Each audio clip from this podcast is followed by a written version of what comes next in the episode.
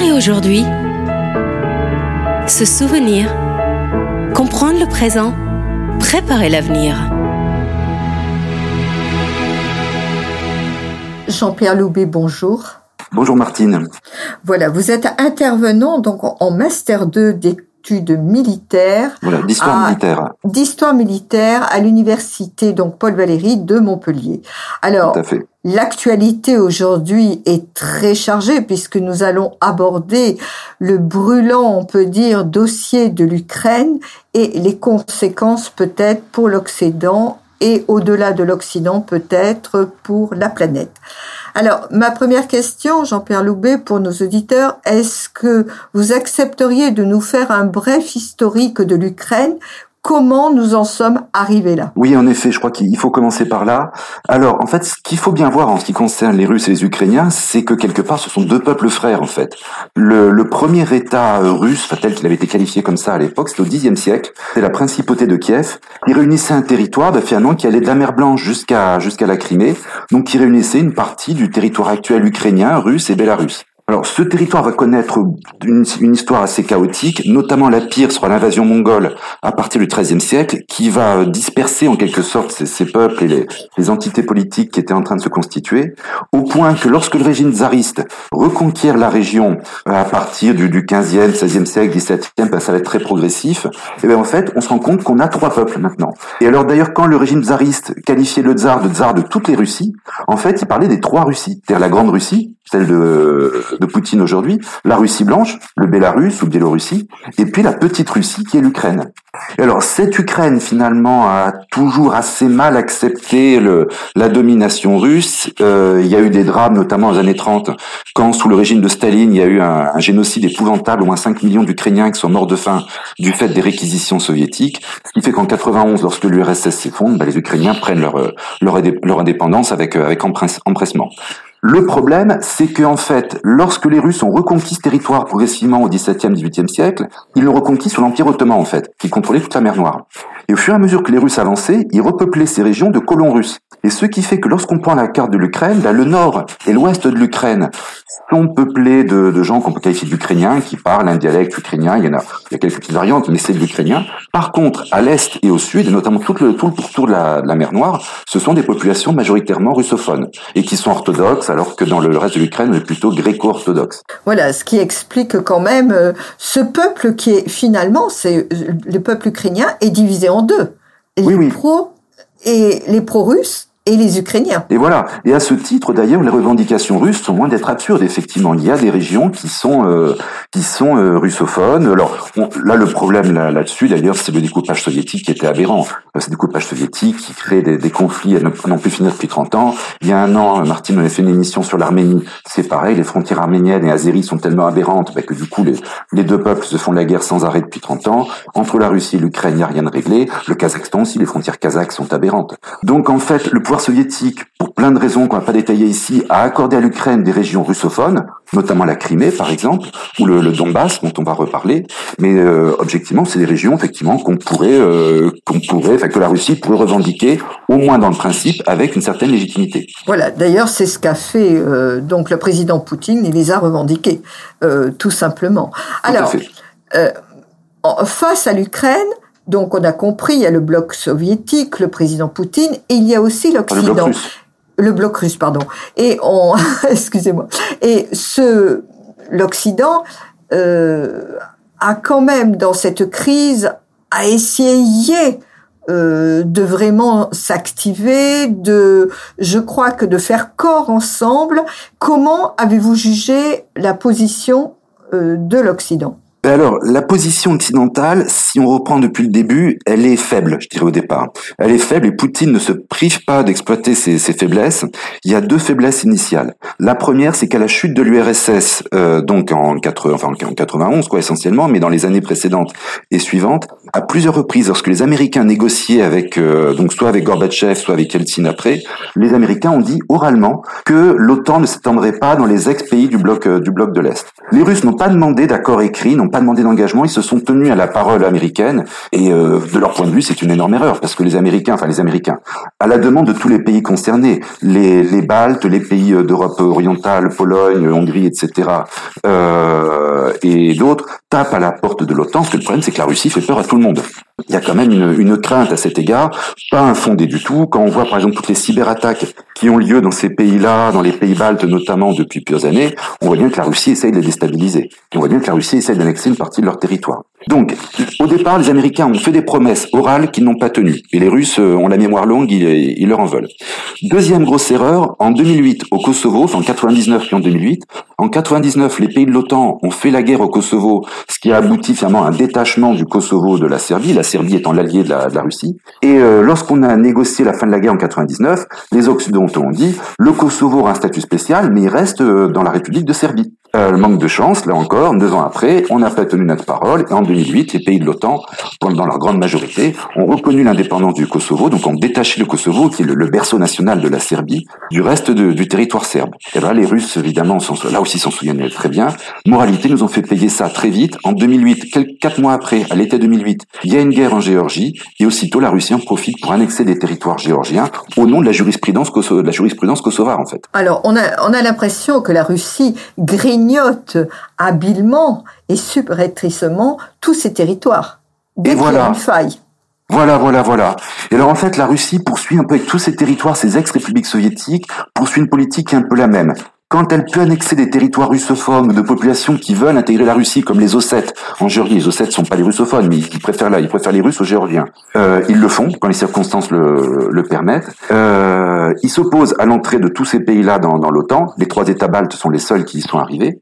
Et puis également, ils essayent d'avoir un, un, droit de, un droit d'intrusion en quelque sorte euh, sur euh, sur la politique intérieure de ces pays-là. C'est-à-dire quand ces pays-là élisent des gouvernements qui ne leur sont pas favorables, les Russes leur font payer assez vite. C'est ce qui est arrivé aux Ukrainiens il y a un an et demi. Euh, il y a un an et demi, quand il y a eu la guerre en Azerbaïdjan, traditionnellement, la Russie soutenait l'Arménie contre l'Azerbaïdjan, qui était soutenu par la Turquie. Là, le problème, c'est que depuis un, petit moment, le premier ministre arménien, Pachinian, était plus pro-occidental ses précédents. Poutine ne supportait pas que ce premier ministre échappe à son contrôle, donc il l'a puni en n'intervenant pas en sa faveur, et donc il a laissé les Azéris écraser l'Arménie. donc il y a cette, cette, capacité, cette influence que la, la, Russie veut garder, donc annexion possible de territoire, euh, interdiction d'entrer dans l'OTAN, et puis droit de regard sur la vie intérieure de, de ces pays-là. Alors, ne pensez-vous pas, et c'est ma dernière question avant que la pause musicale, ne pensez-vous pas que l'Occident euh, et l'Europe peut-être en particulier euh, se soit euh, à des, des, supplications, à des dialogues, à tenter la voie diplomatique, euh, et que tout ça, en fait, par rapport à la Russie, c'était un peu bisounours. Et voilà, c'est là qu'on voit effectivement l'effondrement de la réflexion intellectuelle euh, stratégique en fait en, en, Occident. Quand on voit par exemple que plusieurs pays occidentaux, et je citerai en premier la Belgique et l'Allemagne, ont démantelé leur parc de production électrique nucléaire au nom de la lutte, enfin de la, fin du nucléaire, au nom d'une idéologie écologiste euh, complètement euh, radicale, tout ça pour, à la place importer du gaz russe, on se met en une situation de, dépendance, de dépendance vis-à-vis de ce pays-là, qui n'a pas toujours été notre ami, c'est évident. Euh, quand de, de, la même façon, justement, Angela Merkel participe à ce, à ce jeu justement de, de gazification de la politique énergétique euh, allemande en quelque sorte, Angela Merkel le fait au nom du doux commerce. La théorie de Montesquieu qui veut qu'à partir du moment où on commerce avec un pays, ben, ce pays va nous être favorable parce qu'on aura des liens qui seront indissolubles. C'est absurde. On a fait la même chose avec la Chine. On a fait rentrer la Chine dans l'OMC en disant qu'on allait influencer la Chine de l'intérieur. C'est exactement le contraire. La Chine nous a pris des parts de marché, elle dévore notre industrie notamment parce qu'on a été extrêmement naïf. Et puis, comme vous le disiez, effectivement, les Occidentaux, dès le début de la crise, il y a plusieurs semaines, ont dit tout de suite qu'ils ne feraient pas la guerre. Ils se contenteraient de, de sanctions économiques qui, on le sait, n'ont absolument aucun effet. La Russie a pris ses précautions en avant. Donc, à partir du moment où les sanctions économiques sont sans effet, et puis qu'on est tout de suite qu'on se désarme en ne faisant pas la guerre, qui ne sait qu'il ne court aucun risque. Bah écoutez, je crois que c'est cette conclusion avant notre pause musicale. Nous nous retrouvons tout de suite.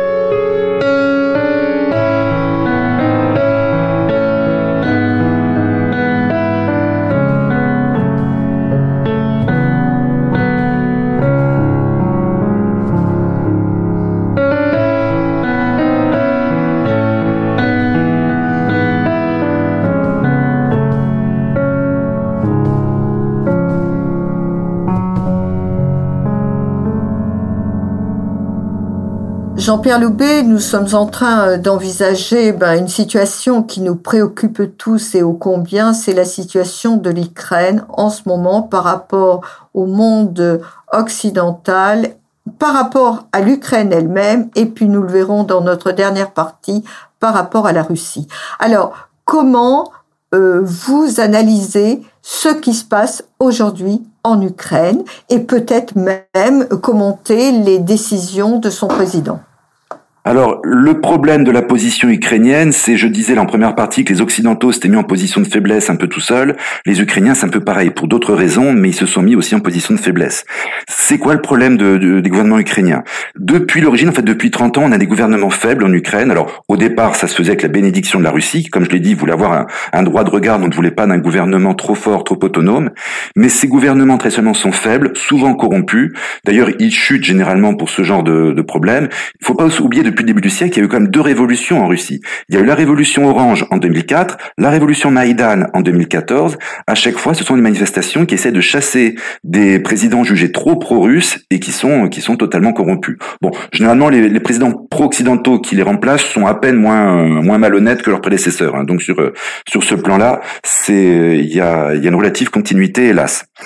L'autre problème de l'Ukraine et qui est aberrant quand on y pense, ça fait quand même huit ans que l'Ukraine est en guerre parce qu'en 2014, donc lors de la dernière révolution, qu'est-ce qui s'est passé? Le nouveau gouvernement euh, ukrainien pro-occidental a décidé plusieurs mesures alors, hostiles à la, à la minorité russophone, notamment l'arrêt de l'utilisation de la langue russe.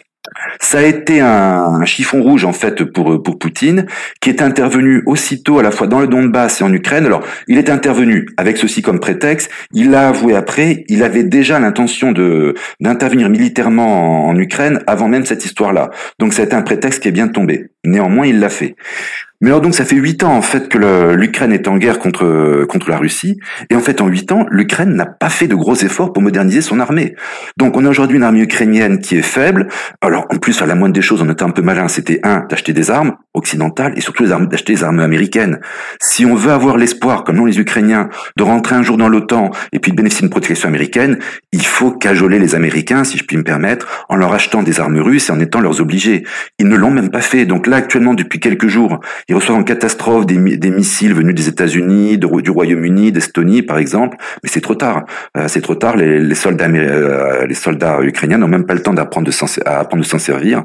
Donc c'est beaucoup trop tard. Donc l'armée ukrainienne est vraiment dans une position de faiblesse. Elle a peu de chance face à l'armée russe, qui n'a pas une supériorité numérique écrasante. Il y a à peu près 180 000 soldats russes contre 100 000 soldats ukrainiens. Bon, c'est pas c'est pas du 5 contre 1, on n'est même pas à 2 contre 1. Mais l'avantage euh, technologique, matériel est écrasant. Alors moi, il y a une question qui se pose. Le président ukrainien euh, et le président Zelensky est quand même n'a pas du tout. Ce n'est pas un homme politique au départ. Euh, c'est un homme qui sort du milieu du spectacle, etc. Est-ce que vous pensez qu'il a euh, qu'il a eu cette vision euh, stratégique et politique qu'aurait peut-être eu un homme peut-être davantage politique? C'est effectivement le reproche qu'on lui fait. Alors euh, c'est bien possible, effectivement, on n'a jamais trop compris quelle était sa vision, quel était son cap par rapport à certains de ses prédécesseurs. Je dis tant qu'on avait des précédents russophones, bah là c'était simple, on était en état de, de vassalité un peu vis-à-vis de la Russie, mais il n'y avait pas de conflit. Il y a eu des présidents clairement occidentaux, pro-occidentaux, qui avaient une ligne claire. Alors là, hostile à la Russie, mais c'était clair. Avec Zelensky, on ne sait pas trop effectivement ce, ce qu'il en est. C'est alors est-ce que vous pensez que Zelensky est assez, euh, j'allais dire, est conseillé peut-être par des hommes politiques plus plus stratégiques que lui, euh, parce que euh, quand on l'entend parler, quand on l'a vu évoluer entre sa prise de pouvoir, son ascension au pouvoir et aujourd'hui, on voit un homme quand même qui a changé, euh, oui, notamment, je trouve qu'il a eu la bonne réaction en faisant un discours en russe pour s'adresser à la population russe, mais russe de Russie, pas russe d'Ukraine, effectivement, pour tendre un petit peu la main à, un, pays qui est qui est un pays frère. Hein, je reprends ce que je disais au départ. Il faut savoir qu'un quart des Russes ont des origines ukrainiennes, hein, et on le voit en, Ukraine. Bon, il y a à peu près 30% de la population qui est russophone. Donc, ce sont deux, pays qui sont liés indissolublement, en fait. Cette guerre, c'est comme une, en termes de, en termes linguistiques d'ailleurs et un peu d'histoire, c'est un peu comme entre la France et l'Italie. Hein. Le, russe et l'ukrainien sont des langues voisines, elles sont comme différentes. On, ne se comprend pas spontanément, mais les racines linguistiques sont les mêmes. Euh, on voit bien qu'il y a vraiment une, une proximité culturelle linguistique très forte. Alors, Zelensky a en face de lui Poutine, qui est un homme roué, un fin politique. Euh, est-ce que vous ne pensez pas que Poutine profite de cet avantage qu'il a par rapport à Zelensky? Et bien sûr, oui, bien sûr. Alors, malgré tout, on peut quand même s'interroger sur la, la, pertinence de la stratégie russe. Alors, cette stratégie, on va, essayer de voir un peu le, les aspects positifs et négatifs du point de vue russe. Euh, positif, c'est qu'il attaque au bon moment en fait. Il attaque au bon moment, euh, c'est-à-dire que l'Occident est affaibli, discrédité après la défaite en Afghanistan. On a des présidents en Occident qui euh, sont pas des vats en guerre. Alors on peut s'en féliciter, mais du coup qui manquent peut-être de fermeté vis-à-vis d'un d'un d'un personnage aussi machiavélique que Poutine, qui lui ne croit qu'au rapport de force. Euh, voilà. Euh, et puis, euh, je, je dirais, oui, il a il a très bien préparé son armée aussi, sur tous les plans, sur le plan matériel, sur le plan du positionnement. Les, forces russes sont positionnées à la fois dans, l'Ukraine, enfin face à l'Ukraine orientale, donc en Russie, en Crimée au sud, en, au Bélarus au nord, et même à l'ouest en Transnistrie. La Transnistrie, c'est une petite région sécessionniste de, Moldavie, et en plus, il y a une flotte russe en mer Noire qui menace de débarquer sur les, côtes ukrainiennes. Donc la, la, Russie a très bien préparé son coup et militairement, elle est en position de force. Bah, elle est aussi, elle est aussi aux portes de l'Europe. Il faut quand même ça ah oui, ben, Voilà. Elle est aux portes de la Pologne. Voilà, voilà, tout à fait. Euh, après, par contre, euh, au niveau négatif de la stratégie russe, euh, bon, c'est que la Russie est en train de s'isoler. Hein. Il n'y a pas grand monde, si ce n'est presque personne, qui la soutient. Même la Turquie, par exemple, ces dernières années, qui faisait souvent cause commune entre entre les deux despotes, Erdogan et Poutine, on se soutenait assez fréquemment contre les Occidentaux. Erdogan désavoue l'attaque l'attaque russe, la même vendu des armes aux Ukrainiens. Même la Chine est prudente. Hein. La Chine a dit qu'elle comprenait l'initiative russe, mais c'est tout. Hein. C'est, de toute façon, les Chinois, de manière générale, sont pas très chauds quand on, on disloque un pays. Euh, ils ont des problèmes avec leur propre minorité dans leur pays, les Ouïghours, les Tibétains, les Mongols, etc.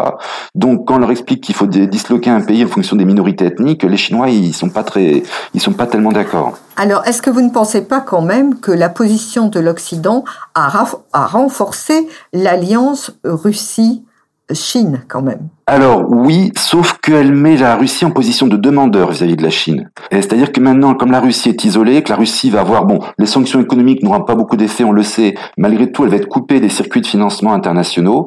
Donc la, la Russie va être dépendante de, de ces circuits euh, chinois, par exemple, elle va être dépendante du commerce chinois. Et les Chinois, bon, ils sont malins eux aussi, on pense qu'ils vont faire payer leur, euh, leur aide au, prix fort. Hein. Il n'y a, pas de, a pas de doute euh, à ce sujet-là. Il y a un dernier point qu'il faut dire en ce qui concerne la position russe aussi, c'est la personnalité de Poutine. Euh, Emmanuel Macron a dit qu'il n'avait pas reconnu euh, Poutine lorsqu'il l'a rencontré il y a quelques jours.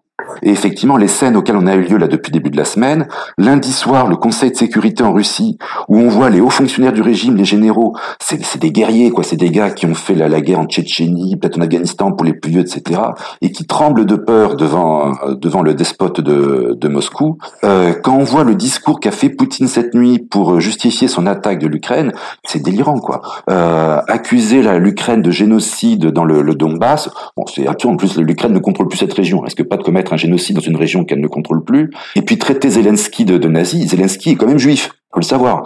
Euh, donc traiter un, un, juif de nazi, c'est complètement aberrant. Le, le, le, discours de Poutine, c'est plus c'est gros, plus ça passe. Oui, et en même temps, euh, moi, ce qui m'a frappé, euh, si vous voulez, c'est le double langage de Poutine, qui jusqu'à lundi, alors qu'il avait déjà enregistré ce, mhm. cette intervention, faisait croire qu'il acceptait l'éventualité, je mets tout au conditionnel, d'un dialogue entre mhm. euh, avec les États-Unis et qu'en même temps, il était en train de préparer cette invention. Euh, et en Biélorussie, il nous avait dit que c'était juste des manœuvres militaires, alors que c'était déjà le positionnement des chars pour envahir l'Ukraine. Oui, oui, vous avez tout à fait raison, et euh, tout à fait raison, notamment comme vous le dites, il est probable que l'allocution qu'on a vue cette nuit à la télé a été enregistrée il y a, il y a deux jours, peut-être lundi ou mardi, quelque chose comme ça. Donc c'est vraiment une malhonnêteté intellectuelle à toute épreuve. Voilà, alors qu'il avait dit au président Macron euh, qu'il était envisageable, qu'il allait envisager même un dialogue. Euh, preuve en est que jeudi, je crois aujourd'hui, il était prévu une rencontre avec, en tout cas un dialogue avec le, le président américain Joe Biden. Oui, oui, tout à fait. Tout à fait. Alors, voilà. Donc, c'est cela. Alors, en quelques mots, parce qu'il nous reste peu de temps, euh, Jean-Pierre Loubet, comment peut-on envisager l'avenir si avenir il y a? Je sais que c'est une question hyper difficile que je vous pose, mhm. mais est-ce qu'il y a plusieurs scénarios? Je pense que oui. Une guerre éclair peut-être pour montrer la force de, de, Poutine? Oui, alors quand même il a fixé la barre très haut. Le problème aussi de Poutine, c'est qu'il met dans une situation maintenant où il est obligé de, de remplir des objectifs très importants. Voilà, voilà, voilà. S'il a raté son invasion bah, cette nuit par en disant ça y est, j'ai fait peur aux Ukrainiens, bon, le peuple russe ne comprendrait pas. Tout ça pour ça, quoi. Euh, il est obligé d'aller très loin. Euh, en plus, faut bien voir, j'ai parlé du Kosovo tout à l'heure, ça semble être vraiment le modèle d'intervention. Il veut faire à l'Ukraine et indirectement aux Occidentaux ce que les Occidentaux ont fait aux Serbes et indirectement la Russie. C'est-à-dire que bon, on va s'emparer de territoire et on va juger les dirigeants. L'objectif, il a dit, c'est d'attraper Zelensky et son gouvernement et de, les juger devant une sorte de tribunal pénal international qui n'aura d'international que le nom évidemment, euh, mais il va, en arriver jusque là. Alors c'est vrai qu'on on est vraiment très surpris par la doctrine, euh, par la, stratégie de, de Poutine, d'autant plus qu'en fait depuis 20 ans, la stratégie russe on la connaissait. C'est la stratégie d'un général russe qui s'appelle Gerasimov, qui est le maître à penser de l'armée russe et qui était une stratégie assez prudente d'ailleurs, mais qui, qui cumulait tout un tas de modes d'action, c'est-à-dire les cyberattaques, les actions diplomatiques, la désinformation médiatique, ce genre de choses. Éventuellement l'action militaire aussi, mais c'était un aspect marginal par rapport au reste. Et là, on fait du tout militaire en fait. Alors c'est pour ça qu'on a du mal à, à, comprendre un peu ce qui va se passer après. Il a prévenu aussi les Occidentaux implicitement que si les Occidentaux intervenaient, il y avait un risque de guerre nucléaire. Euh, donc on s'est mis dans une situation où on ne sait plus quoi faire. On ne sait plus quoi faire. J'ajouterai un mot d'ailleurs sur le plan nucléaire. Euh, cette histoire aussi, ça va être une incitation pour beaucoup de pays dans le monde, pour beaucoup de puissances moyennes, à se doter de leur propre arsenal nucléaire. Je dis ça parce qu'en 91, lorsque l'Union soviétique éclate, euh, l'Ukraine du jour au lendemain se retrouve troisième puissance nucléaire mondiale. Il y avait 2000 têtes nucléaires soviétiques sur son sol. Et alors, tout le monde insistait pour que l'Ukraine se, se, dénucléarise et transmette ses, transfère ses, armes nucléaires en, Russie, mais les Ukrainiens ne voulaient pas, parce qu'ils avaient peur de la Russie, à juste titre d'ailleurs. Ce qui fait qu'on a signé un traité, le mémorandum de Budapest, où les Britanniques, les Américains et les Russes garantissent les frontières ukrainiennes. C'est-à-dire que là encore, euh, je la Russie à nouveau manque à sa parole puisqu'elle attaque un pays qu'elle a normalement garanti, puis les Occidentaux manquent à leur parole aussi parce qu'ils ne protègent pas un pays qu'ils euh, qu'ils auraient dû protéger. Moralité, l'Ukraine aurait dû garder ses armes nucléaires. Vous savez, quand on pense à Saddam Hussein et à Kadhafi, ils avaient un programme nucléaire qu'ils ont arrêté au, terme de négociations avec les Occidentaux, ils auraient gardé, ils auraient eu, ils se seraient dotés d'armes nucléaires comme la Corée du Nord, ils seraient l'un et l'autre au pouvoir dans leur pays et bien tranquilles. Ben écoutez, euh, Jean-Pierre Loubet, un très grand merci pour cette analyse, j'allais dire, très documentée, très passionnante. Euh, nul doute que vous serez réinvité sur les ondes de Radio Aviva parce que je crois qu'hélas, il y aura une suite à ce conflit russe-ukrainien. C'est à craindre, effectivement, oui. Merci beaucoup en tout cas. Je vous en prie, Martine. Bonne journée.